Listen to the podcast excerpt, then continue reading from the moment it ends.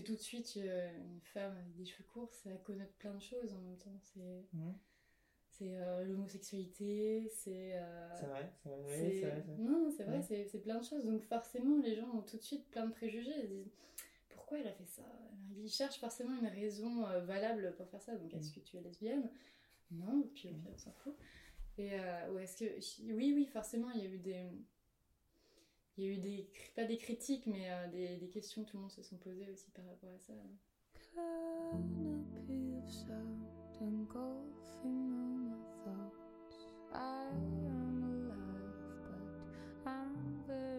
S'approprier son corps passe parfois par de petites choses, mais ces petites choses amènent souvent à des questionnements. J'ai rencontré la mannequin et illustratrice Sarah Boursin et nous avons discuté ensemble de ce que cela recouvre d'assumer une féminité différente, de la construction d'elle-même, de sa féminité, mais aussi de la difficulté de s'affirmer soi-même. Mais avant de commencer cet épisode, et parce que la vie est belle, c'est avant tout pour moi une attitude, un mode de vie, une façon d'être et d'exister, je voulais que ce podcast reflète encore plus cet état d'esprit. Et du coup, je voulais vous proposer un nouveau format. Un format qui croise à la fois les paroles de mes invités et les paroles de personnes qui partagent leur point de vue. Bien sûr, si ce format vous plaît, n'hésitez pas à me le partager et à laisser vos commentaires. Mais tout de suite, je vous laisse en compagnie de Sarah et moi-même. Belle écoute. Bonjour Sarah. Bonjour. Je voulais te rencontrer aujourd'hui euh, pour parler d'intimité, bien sûr, mais aussi pour parler de féminité. Mais du coup, avant qu'on aborde toutes, les, toutes ces notions-là, euh, je voudrais, je voudrais que tu te présentes avec tes mots. Euh, tu peux revenir sur ton parcours, ton enfance, euh, tu peux faire euh, Ah. comme tu veux. Grande présentation. Tu peux faire une grande présentation, une courte présentation, c'est toi qui, c'est toi qui choisis. Ok. Alors, je m'appelle Sarah, Sarah Boursin. Je suis bretonne. Voilà. Ça fait 4 ans que je suis à Paris. Je suis mannequin. Oui. Voilà. Euh, que dire J'ai fait de la peinture. euh, je fais un peu, un peu tout. Et je fais de la musique. euh, je sais pas. Une homme créative, du coup. Ouais. Comment Voilà. t'es arrivée dans le mannequinat? Alors, comment je suis arrivée dans le mannequinat? En fait, je me suis fait repérer sur Instagram. Ok. Quand j'étais au lycée, au moment euh, post-bac où on doit choisir les écoles, tout ça, Ok. je savais pas du tout quoi faire. J'avais envie d'aller dans, l'illustration, mais je savais pas encore. euh, C'est super dur de choisir à ce moment-là. Et du coup, on m'a, on m'a repéré comme ça au- à ce moment-là. Un mec m'a dit euh, Tu fais quelle taille? Est-ce que tu as envie d'être mannequin? Au début, j'ai dit Bon, je pense pas. Ça paraissait un peu louche. Ouais. Je suis quand même montée sur Paris, je l'ai rencontré et en fait, euh, ça s'est super bien passé. J'ai signé en agence et ça fait 4 ans. Ok. Ouais, je suis partie en Italie direct. Le euh, Ok. lendemain de mon bac, je suis partie en Italie, j'ai commencé et voilà, je suis pas partie. Ça se passe comment du coup le monde du mannequinat? Le monde du mannequinat? Bah écoute, euh, pff, comme partout, hein, c'est pas, c'est un milieu euh, avec des hauts et des bas, mais c'est cool. Enfin, sinon je resterais pas là, je pense. Mais Ok. ouais. C'est quoi être mannequin? C'est quoi être mannequin? C'est. Alors, le milieu de la mode, euh, il y a un truc assez déstabilisant. C'est justement, il n'y a pas de juste milieu. C'est toujours euh, au niveau des émotions et de. C'est toujours euh, up and down. Donc, il y a des moments où tu vas être super excité, il y a des moments où tu vas être vraiment trop déçu, où tu vas. Maintenant, au bout de, au bout de 4 ans, j'arrive à, à faire la part des choses.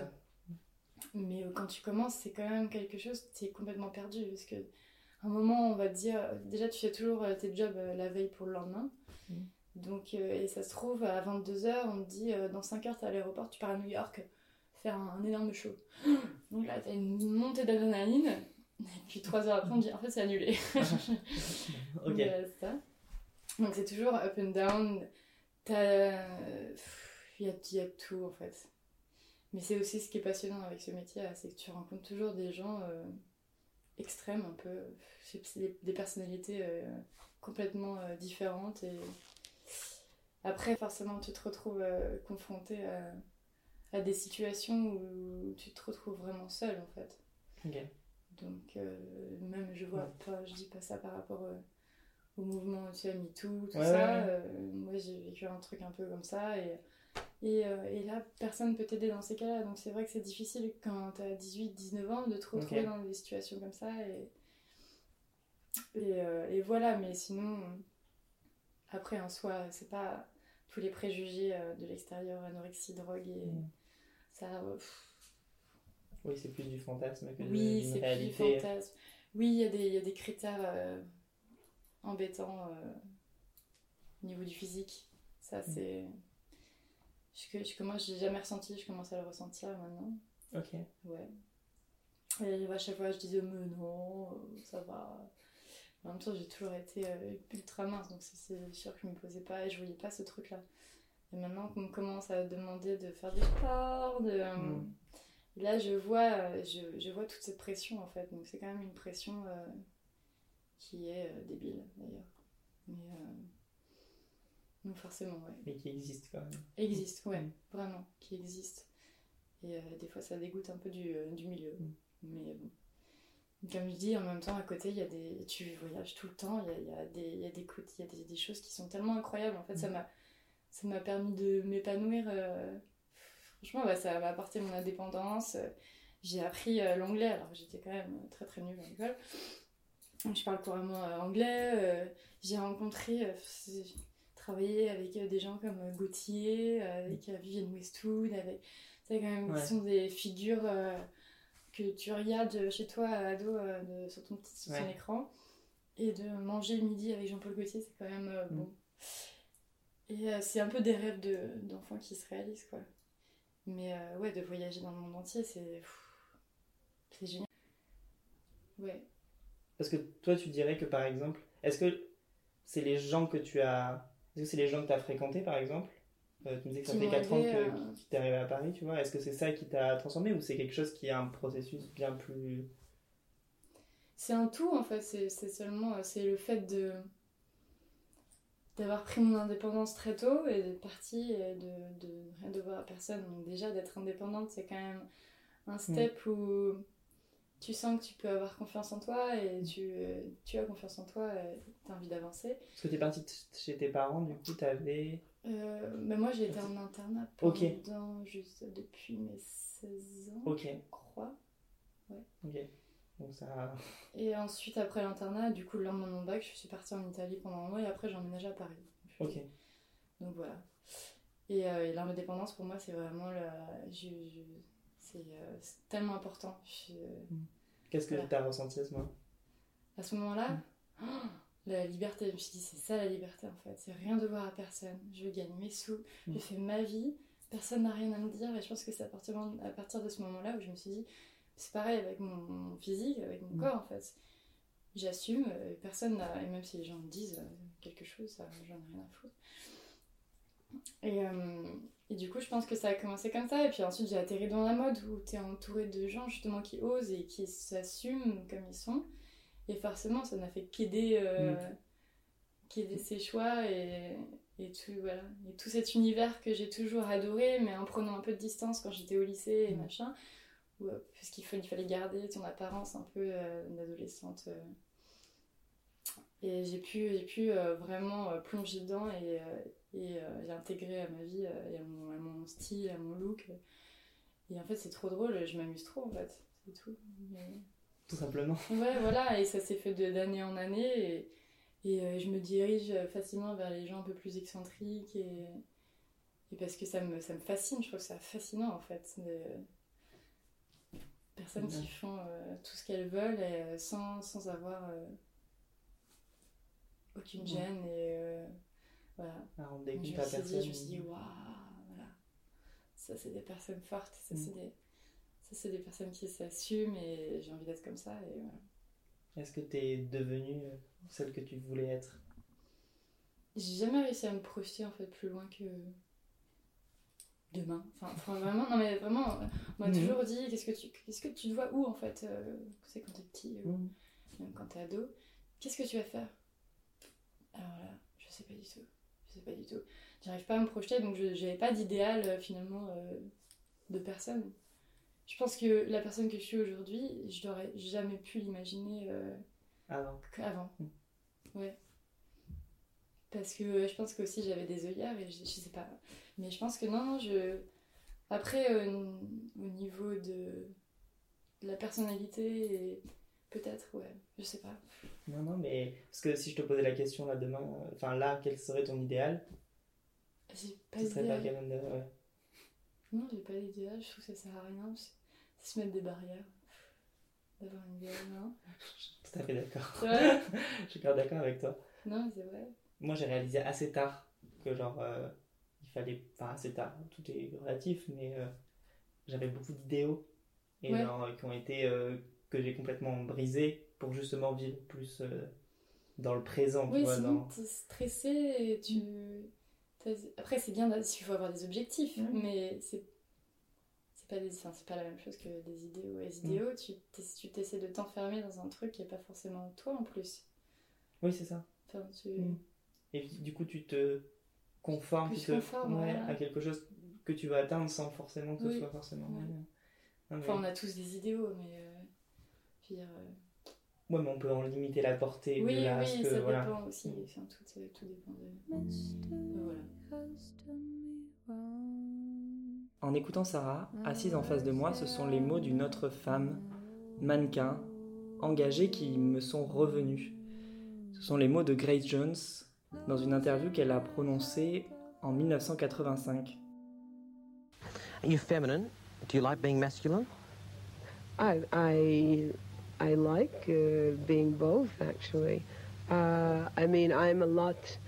It's not being masculine. It's uh, it's an attitude, really. What uh, being masculine? What is that? I mean, can you tell me what is being masculine? I mean, I think that uh, I just act the way I feel, and um, I've always uh, felt a lot of, of the male of my family influence in the attitude. I mean, I lived with males all my life, whether it was my father or my grandfather or brothers, and we all rub off on each other. Does that carry through to your sexual preference? Well, that depends. Or do you find women attractive? Do you... I find women attractive. I think uh, if I didn't, I wouldn't find myself attractive. I think one has to begin first with themselves and then go from there. And for me to say I don't find women attractive would be saying that I don't find myself attractive. Does that make you bisexual? It doesn't make me anything. I think there's a, it's ridiculous trying to categorize people's feelings or, or saying what does one prefer. There's no comparison. You can't just say one's better than the other or one's worse than the other. I prefer one to the other. It's just uh, do what you feel when you feel like it, if you feel like it. That may be, be to some people quite shocking. What's shocking? To do what you feel when you feel like it, when you feel like it, Well, if guess- you feel like well, I it. guess because It's people just tend saying, to do categorize what you things. want. Do, do what you want. I do what I want. J'ai vu que tu avais euh, commencé le mannequinat avec les cheveux longs Ouais, et aujourd'hui tu as les cheveux courts. ouais. Alors euh, je me suis posé la question, est-ce que dans ce monde fait de, de beauté, d'apparence, est-ce que c'était un moyen de, de s'affirmer? En fait, il y a plein de, il y a plein de facteurs qui sont rentrés dans, dans ce, dans ce choix. Euh, j'ai, euh, j'ai eu très, j'ai toujours été très inspirée déjà par les femmes que les cheveux courts, les femmes de caractère en fait. Ok. Et, euh, et j'avais envie aussi de sortir de ce truc de tout le temps d'être sexualisé et, et d'être même de se faire emmerder dans la rue et. Et, euh, et en même temps, j'ai fait aussi un job qui m'a euh, ruiné les cheveux, donc je me suis, j'ai dû me couper les cheveux dans tous les cas. Ok. Donc en fait, il y a plein de trucs, et en même temps, j'ai, j'ai perdu un, un- un être très cher, et du coup, ça m'a vraiment, j'avais très envie de. Ça m'a permis Ouais, de. c'était le- C'était radical en fait, c'était juste un concours de circonstances qui ont fait que Ok. plein de, plein de choses sont rentrées en, ouais, en jeu. Et, euh, et voilà, et je trouve que les, cheveux, les femmes aux cheveux courts euh, Mm. sont extrêmement. euh, je sais pas, sexy, je trouve ça, Mm. je trouve ça androgyne, euh, Mm. je trouve ça. Ouais, tu peux être tout en fait. Tu peux être masculine, ça, ça veut rien dire en fait. masculine. Oui. Mais et, et du coup, toi, au quotidien, comment ça a changé? Est-ce que tu as, Moi, vu des changements de perception par rapport à toi? Pas- même par rapport à moi, oui, j'ai réussi à m'affirmer plus, ça, de, de- dans ma, plus d'être femme aussi, Mm. de quitter ce- cette adolescence en fait, euh, où euh, on a toutes un peu les mêmes apparences, ou euh, la même coupe, euh, les Mm. mêmes styles vestimentaires, tout ça. Donc ça m'a permis de m'affirmer. Et forcément, au niveau du travail aussi, ça a changé beaucoup de choses parce que c'est pas les mêmes, la même catégorie, forcément, de, C'est vrai. de job. Ouais. C'est c'est plus. Et j'ai bien aimé justement ce, ce, ce nouveau personnage, entre guillemets, Mm. parce que c'est c'est un moi qui était complètement différent en fait. Et ça a donc, pas euh, été trop dur avec le mannequinat, enfin quand ça. Non, parce que après souvent les gens me demandent est-ce que ça justement ça t'a ça t'a aidé? Je sais pas du tout si ça m'a aidé parce que je travaillais quand même bien avec les cheveux longs, mais c'était juste pas du tout les mêmes clients. Donc, euh, mais forcément, c'était, je me suis retrouvée avec des travails, euh, un travail plus intéressant, des Mm. jobs plus plus forts et des photographes qui, ouais, c'était c'était plus Mm. intéressant en fait, je trouvais au niveau de l'image et Ok. au niveau de ça correspondait plus à mon monde. euh, voilà. non, non, non. Mais et, et du coup, du coup, par rapport à ton travail, mais du coup, par rapport au. euh, Pour regarder les gens? Ouais, par rapport au regard des gens ou des gens que tu fréquentes, est-ce que ça, est-ce que ça a changé quelque chose véritablement? J'ai eu beaucoup de critiques. Ok. Parce que tout de suite, euh, une femme avec des cheveux courts, ça connote plein de choses en même temps. C'est c'est euh, l'homosexualité, c'est. euh, C'est vrai, c'est vrai, c'est- vrai. Non, c'est vrai, Ouais. c'est plein de choses. Donc forcément, les gens ont tout de suite plein de préjugés. Ils se disent pourquoi elle a fait ça? Ils cherchent forcément une raison euh, valable pour faire ça. Donc est-ce Mm. que tu es lesbienne? Non, puis au pire, on s'en fout. Et euh, ou est-ce que. Oui, oui, forcément, il y a eu des. Il y a eu des. Pas des critiques, mais euh, des, des questions que tout le monde se sont posées aussi par rapport à ça. Mais euh, sinon, le- et surtout, les, ce qui a changé, c'est le regard des hommes dans la rue Mm. aussi. Ok. Même Ça pas dans la rue, même des hommes que j'ai rencontrés, euh, c'est pas. Je... En même temps, je pense que je me suis coupé les cheveux aussi pour me protéger justement d'une certaine agression permanente masculine dans, dans la Ouais. rue, tu vois. Parce que ça... femme qui a les cheveux courts, je pense que c'est un peu plus. Je sais pas, ça fait plus. Pas peur, je sais pas, Non, non, mais ouais. pas forcément peur, mais. Enfin, en tout cas, il y a, une- il y a peut-être une. Je saurais, je saurais pas comment expliquer Ouais, ça, ouais. mais c'est. Je sais pas. Ça plaît moins. Je, non, je sais pas si ça plaît moins, mais en tout cas, euh, c'est. Voilà, je me- j'ai commencé à me sentir un peu plus safe, euh, un peu plus. euh, c'est bizarre. hein, mais- Non, non, mais c'est. Et peut-être parce que du coup, j'avais comme un look plus fort, alors du coup, Mm. je me persuadais j'étais plus. Je sais pas, tu vois, il y a eu un Ouais, ouais, ça te gonfle toi-même, toi-même, mais Voilà, dans et- la confiance, dans Ouais. le. Ouais, ok. Je me sentais vraiment euh, plus vulnérable avec, euh, avec des cheveux. C'est débile hein, quand ça. Ouais, C'est- non, non, mais. plus vulnérable euh, avec des cheveux euh, longs et, euh, et, euh, et voilà qu'avec des cheveux c'est c'est assez étrange Non, mais c'est.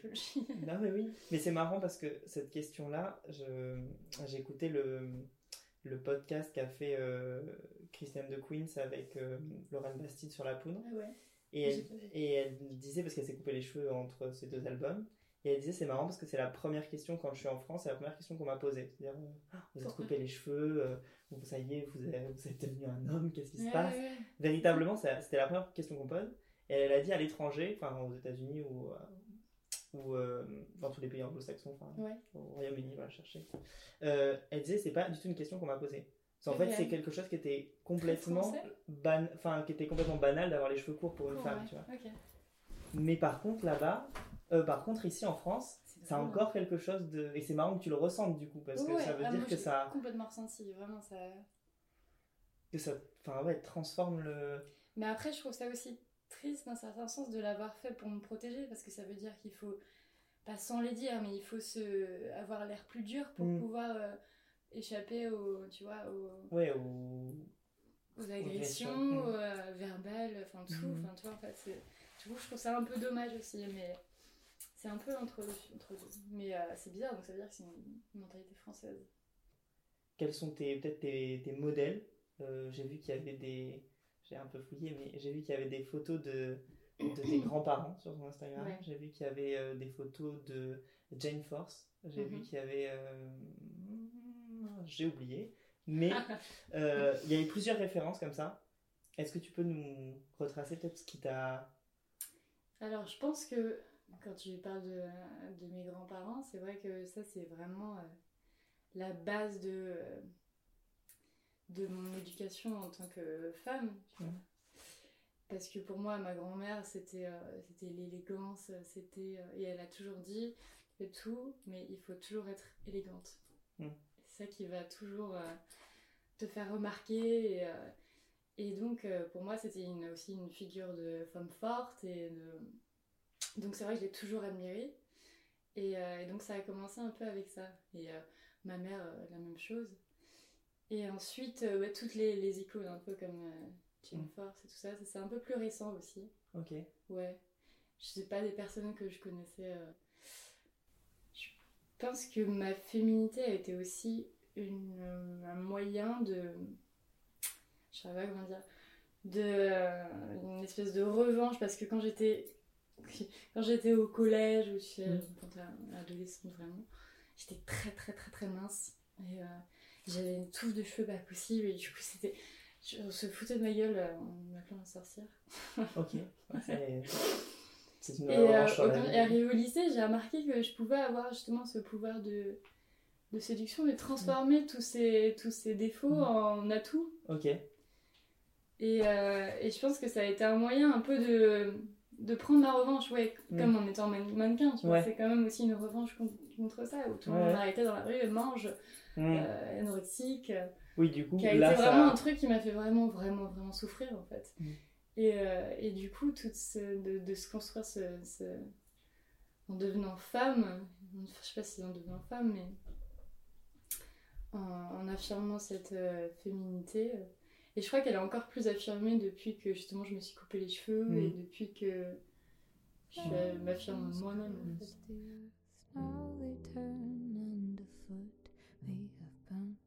Avant de revenir à notre conversation avec Sarah, je voulais vous partager les mots de Sonia Riquel dans une interview qu'elle a donnée en 1977. C'est pas du tout le vêtement qui va faire qu'une femme soit libre ou qu'une femme soit désirable ou qu'une femme soit tendre ou douce ou tout ce que vous voulez. Je pense que c'est elle qui va le déterminer et, et à partir de là, c'est elle qui fera que le vêtement deviendra quelque chose qui va lui permettre d'être mobile, douce, tendre, calme, euh, sensuelle, mystérieuse, touchante, euh, tout ce que vous voulez. Mais je crois qu'en fait, il n'y a pas de mode. La mode, ça n'existe plus. C'est démodé, si on peut dire. Je crois qu'il y a simplement un mode de vie, un mode d'emploi. Et que je pense que euh, on bouge, on part, on, on vit. Et ça vous suit. Ça n'est pas la mode qui fait ou qui vous fait. C'est vous qui faites la mode. Et c'est vous qui la faites, cette mode. On va parler du coup de, de tes œuvres, de, on va parler de, de l'illustration. J'ai vu que tes figures, en tout cas il y a beaucoup de figures, euh, elles sont des fois déformées, elles sont anguleuses, elles Mhm. sont un peu courbes. J'ai vu Mhm. ça commence, il y a des changements un peu dans le, Ouais, dans le trait. Mhm. Je pense que bah, là aussi, forcément, hein, la peinture, c'est clairement le reflet de, Mm. de ce qu'on a dans la tête et de, du moment, euh, des émotions. euh. Et, euh, et c'est vrai que j'ai justement, bah, par rapport à toute cette euh, maigreur, tu vois, qu'on m'a reproché et machin, j'ai trouvé dans certains artistes comme euh, par exemple Egon Schiele, justement une beauté aussi dans, dans, dans, ce, dans ces corps Mm. un peu euh, rachidiques. Et, euh, et du coup, c'est vrai que j'ai commencé beaucoup à dessiner très tôt des, des formes assez, des personnages assez androgynes, assez, assez déstructurés, j'ai envie de Mm. dire. Et, et c'est vrai que pendant un moment, ça a été assez sombre parce que j'ai eu une période assez sombre. J'ai perdu mon papa, j'ai perdu, perdu ma grand-mère, machin. Et du Mm. coup, il y a eu une grosse période où vraiment c'était des personnages qui étaient quand même assez, euh, assez sombres et assez forts. Et aujourd'hui, là, j'essaie, j'ai ce besoin de justement d'évoluer et de changer. Je Ok. sais pas du tout où je vais, mais il y a quelque chose de plus rond et de plus coloré qui arrive. Et, et, euh, ouais, et du, je sais pas comment, je saurais pas comment l'expliquer avec des mots en fait. C'est plus. euh, Mais oui, j'ai une espèce d'évolution où justement j'ai plus envie de, de ces personnages très sombres et assez durs et, et j'ai envie de me tourner vers quelque chose de plus. euh, vers la couleur. Vers la couleur et vers la forme, euh, même peut-être plus abstrait ou quelque chose de plus fluide. Mm. Ok. Donc, euh, je sais pas si c'est clair. Non, non, pas clair. Pas besoin d'être clair. Les gens, les gens tout. voir. pas besoin d'être clair. Mais que- quels sont tes. hum, Comment tu t'es mis à l'illustration Enfin, comment tu t'y es mis de base? De base, euh, en fait, j'ai toujours été. euh, mon papa était un très grand dessinateur. Enfin, très grand. Il est, c'était un passionné de, de bande dessinée, de dessin. Et donc, du coup, il m'a mis au dessin depuis euh, toujours, en fait. Donc, on s'asseyait, il, il me posait les BD et hop, on dessinait, on dessinait, on dessinait. Ok. Euh, j'ai un arrière. euh, grand-père qui était aussi euh, enfin, arrière arrière qui était aussi dans, dans la bande dessinée dans le dans l'illustration Ok. Et, euh, et du coup, ouais, voilà, en fait, ça m'a juste donné envie de. Je pense que c'est ça qui m'a mis en route. Et je, j'ai, une, toujours une, une facilité un peu à dessiner aussi. Je pense que Mm. je tiens ça sûrement de mon père, je sais pas si on peut tenir ça. Ouais. Et euh, du coup, ce qui m'a poussé, j'ai toujours dessiné, ouais. Et, euh, et à l'école, j'ai commencé à faire une école normale, je me suis rendu compte que ça marchait pas du tout. Pas du tout. Pas du tout faite pour euh, Une école le normale système euh, scolaire, ouais. euh, en- Non, non, Ah, je veux dire normal. euh, Ah oui. le lycée, ah oui, d'accord, oui, oui, oui, général, oui, d'accord, ok. Et donc, du coup, là, le seul moyen de, de me sauver un peu, c'était de faire une école d'art appliqué. Ok. Et, donc, et donc, voilà. Là, c'était le pur bonheur. Dessin, et création, et, et voilà. Est-ce que ça, est-ce que le, le, le dessin, la création, ça, ça t'a, ça t'a sauvé ou ça t'a construit? En quoi ça a exprimé, ça, ça a pu te, te former? Euh, en fait, je crois que ça me sert à me comprendre. Je sais pas si c'est. Justement, quand je te disais, euh, quand cette période euh, un peu sombre où je, là, je dessinais vraiment beaucoup de portraits euh, avec des visages un peu durs aussi, ça m'a permis de comprendre que ça n'allait pas forcément très bien. tu vois, c'est vraiment, en fait, c'est vraiment genre des émotions que j'arrive pas à, à- à dire ou, ou à exprimer autrement.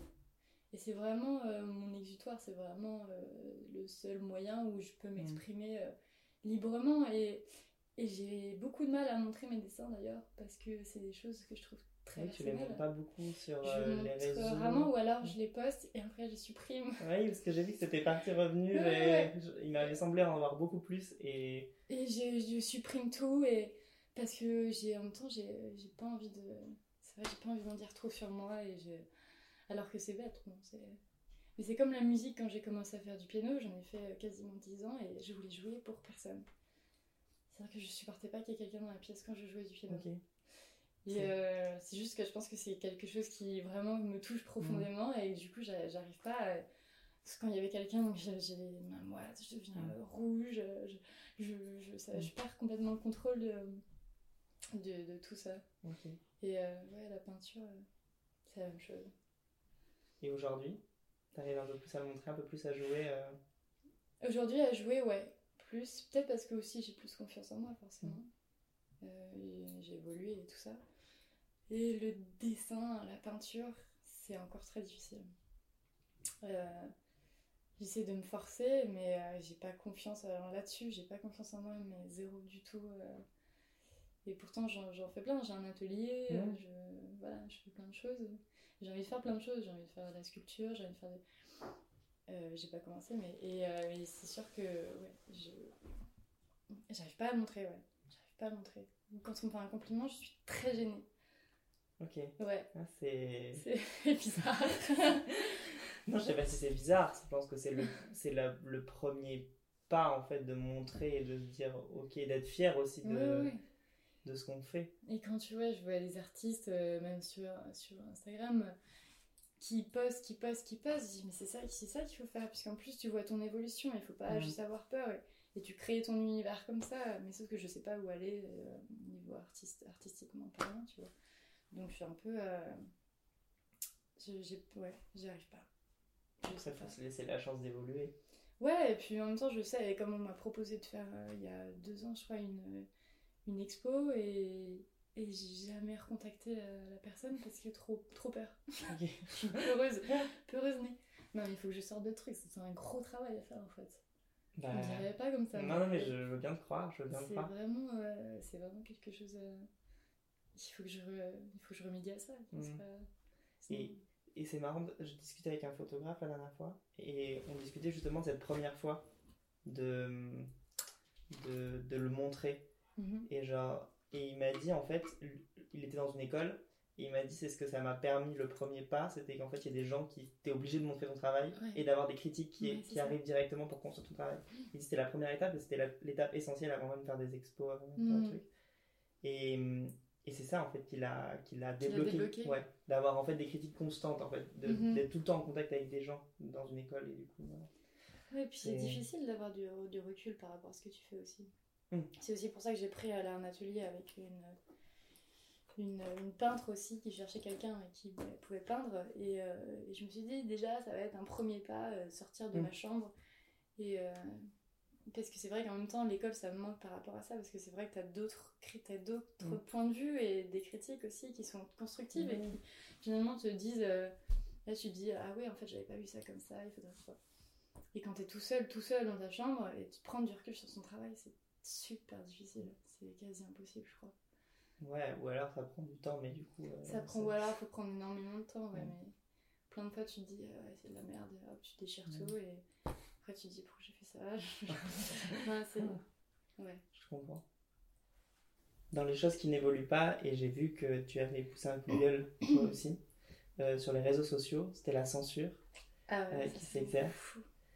Euh, Est-ce que tu peux nous en parler? Pourquoi ça te. Bah, parce que c'est la censure, surtout sur Instagram, je trouve ça. Je, je comprends pas, c'est une dictature quoi. non mais c'est vrai, j'ai posté en fait, voilà, c'est ça, c'était sur une photo de. Une photo magnifique de Madonna. On voit pas, on voit pas son visage, c'est seulement son, son buste. Mm. Donc elle est seins nus, elle a les poils, elle a des, des poils au bras, elle est, elle est tendue comme ça. Et euh, au bout de. Mais même pas une fraction de seconde, cette, cette photo est, est supprimée. Et si, je me suis dit, mais si c'était un homme qui Mm. était torse nu dans la même position, avec des Mm. poils aussi, ou sans poils, on s'en Mm. fout, euh, ça aurait jamais été censuré. C'est sûr, et c'est clair et net. J'ai ensuite flouté les seins. Pareil, Pas passé pas passé. Pas passé. Et, euh, et ça, je trouve ça, je trouve ça assez incroyable. C'est constant en fait. Il n'y a Mm. pas d'évolution par, par rapport à ça. Et pourtant, malgré tous les coups de gueule et, Mm. et tout ce que tout ce qu'on tout ce qu'on dit, je je comprends pas en fait cette euh, cette censure. Mais il y a eu plein de polémiques aussi par Mm. rapport aux règles, par rapport à l'accouchement, par rapport à et, euh, et tout- toutes ces choses euh, qui touchent à la, à la féminité pure, à la femme, Oui, Vraiment très clairement. euh, est, est censurée. Pour, pourquoi en fait Oui, l'intime féminin et. L'intime féminin Ouais. Ouais, bah oui, forcément, les règles et l'accouchement, c'est. Oui. Mais euh, c'est quand même quelque chose de courant, enfin bon. Oui, c'est est- ça, enfin, c'est euh, aussi le. Oui, voilà. Et, euh, et, et les seins, c'est. bon. on n'est pas obligé de sexualiser la femme, à Mm. enfin, tu vois, c'est Oui, c'est ça.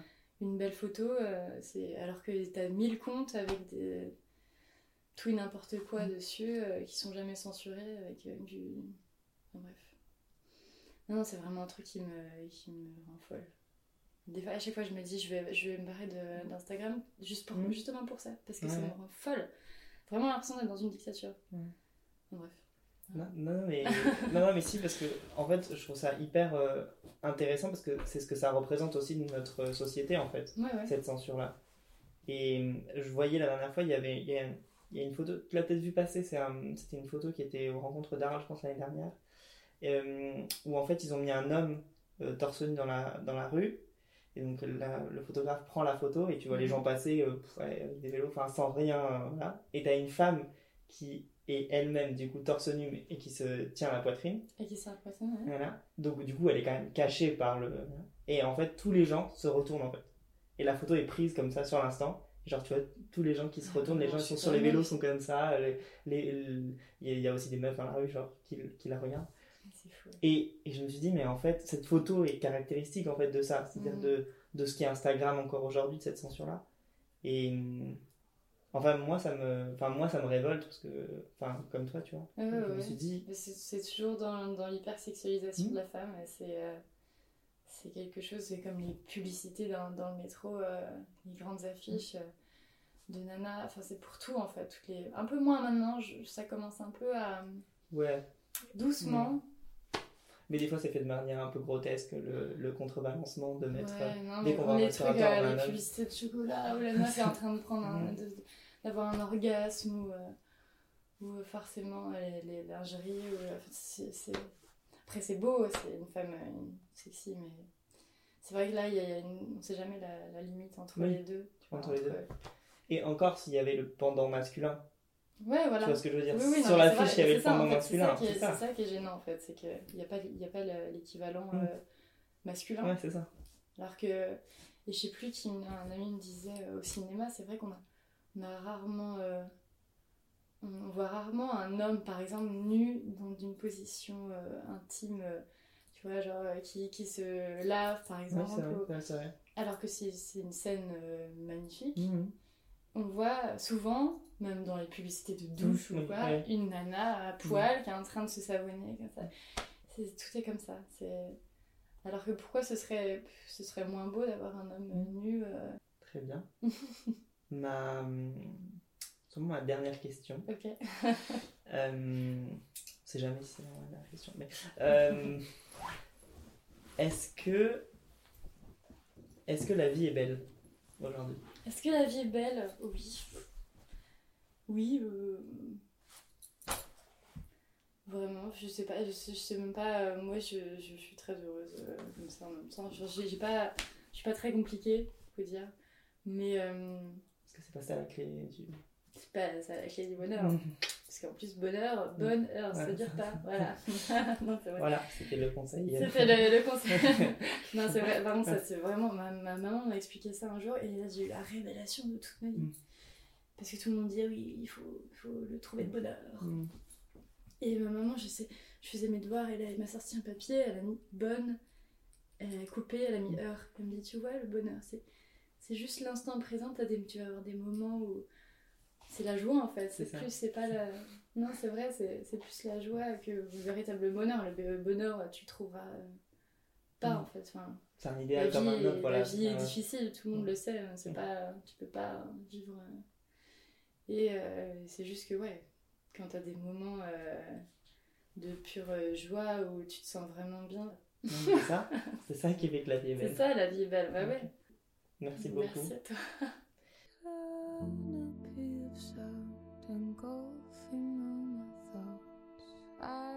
La vie est belle est un podcast de Gaëtan Serio, produit par Mauvaise Tête.